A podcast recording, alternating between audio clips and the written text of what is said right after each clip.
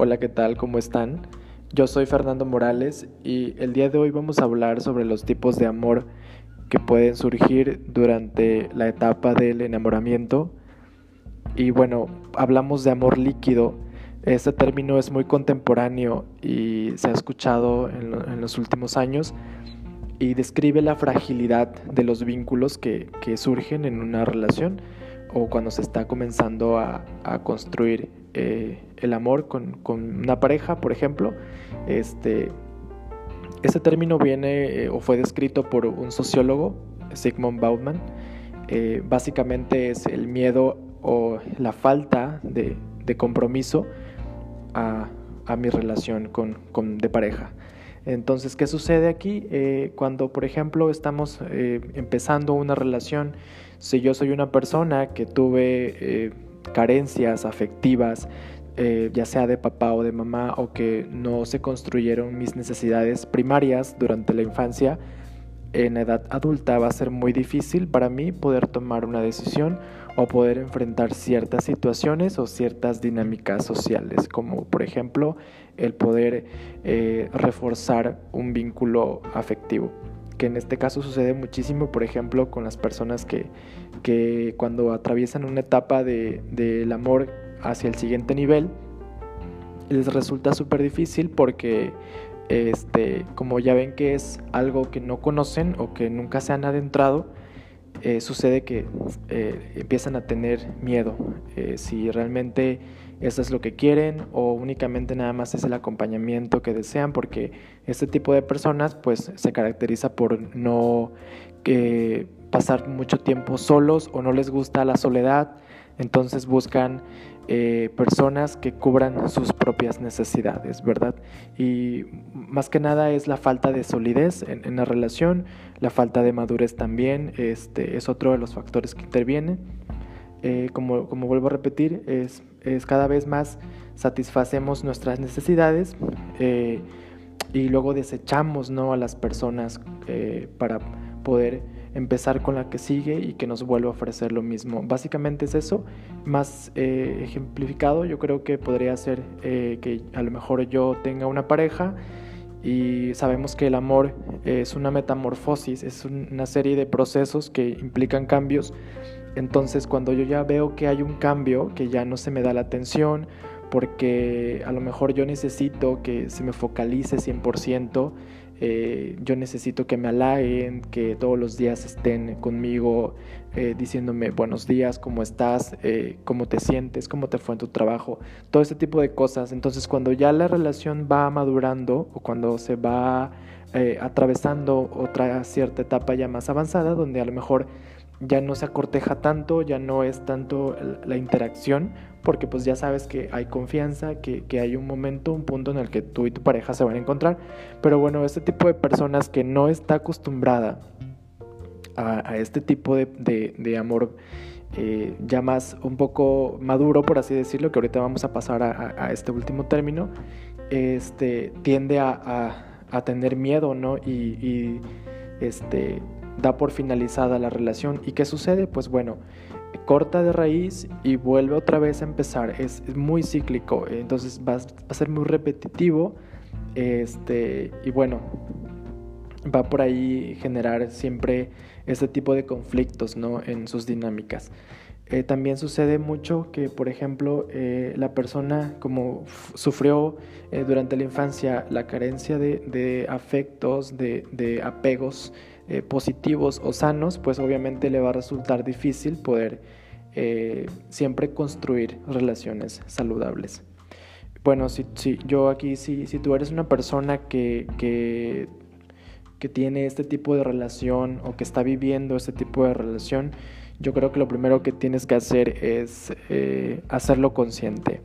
Sí, este, después yo creo que tienes que analizar, interioriza, este, eh, si es posible, eh, ve a terapia, busca un psicólogo, busca ayuda para que tú puedas encontrar ahí respuestas, ¿verdad? Que a veces no podemos encontrar en el exterior, sino en nosotros mismos. También yo recomiendo mucho estructurar eh, tu rutina de satisfacción propia, es decir, eh, trata o intenta de, pasar tiempo contigo mismo, de dedicarte a ti mismo, de autodescubrirte, de, de encontrar oportunidades y sobre todo de analizarte, ¿verdad? Y, verte en una situación. Eh, es decir, qué es lo que yo quiero, si quieres anotar, si quieres este, poner cosas ahí que, tus ventajas, tus desventajas, por ejemplo, yo creo que podría ser un, un principal paso para que tú puedas lograr un cambio interno. Eh, bueno, ahora pasamos al amor romántico. El amor romántico, eh, este tipo de amor eh, proyecta la necesidad interna del yo. es decir, bueno, igual todo lo que, lo que me falta lo busco en, en, la otra persona, ¿verdad? Porque a lo mejor este amor romántico es más de la idea de mitad. yo necesito mi complemento para poder ser alguien completo, ¿no? Alguien total. Entonces, nos han vendido esa idea. Eh, yo creo que este, desde hace muchos años nos han eh, inculcado o nos han dicho que, que el amor es que tú vayas a encontrar a tu otra persona, a tu otra mitad, para que puedas tú lograr alcanzar este, la autorrealización. Y déjame decirte que, que, es una idea mal vendida porque este, no es así, no, no debería ser así más bien. Creo que eh, si tú llegaras a encontrar una pareja o una persona sería únicamente para compartir, para poder, este, una persona que, esté contigo a tu lado porque quiere, no porque tú se lo pidas, ¿sí? Eh, sin embargo, en este tipo de amor romántico eh, surge todo aquello, se, se instaura más bien una pasión. Entonces, este amor es muy pasional y eh, bueno, como es pasional y es muy intenso, eh, siempre está como que constantemente una persona genera inseguridad. ¿Sí? ¿Qué pasa? Yo siento ambivalencia y, por ejemplo, eh, está muy padre porque siento la intensidad, lo vivo a flor de piel, está muy padre todas las primeras etapas, pero también me genera de alguna forma inseguridad, ya sea, por ejemplo, si yo soy una persona que, sufre de ansiedad o, o de apego, me va a resultar difícil a mí poder este, sobrellevar este tipo de relaciones porque en algún momento a lo mejor se termina o no funcionó y bueno, ahí comenzamos a sufrir, ¿verdad? O comenzamos a desarrollar enfermedades, mm, depresión, ansiedad, etc. Eh, este, básicamente es un amor muy adictivo, es de complementariedad, como lo vuelvo a repetir, donde, donde el yo creo que aquí interviene un parámetro que es eh, como que crucial y es eh, los celos. Los celos en este tipo de, amor romántico tienen que ser este, reforzados, ¿no? Es como un reforzador para que el amor se dé y que este debe ser para siempre, ¿no? Es como que nos los pintan en, esas películas de Disney y que nos dicen que, tienes que atravesar ciertos obstáculos para poder al final eh, encontrar a ese ser bonito y, maravilloso, ¿no? Y perfecto. Lamentablemente, eh, vuelvo a repetir, nos han vendido una mala idea de, lo que es el concepto de, amor eh, real. Entonces, normalmente ese tipo de, de amor romántico, pues es las primeras etapas, no suele ser duradero en muchas ocasiones debido a la intensidad que se vive entonces a veces implica remar contra corriente. ¿A qué me refiero con eso?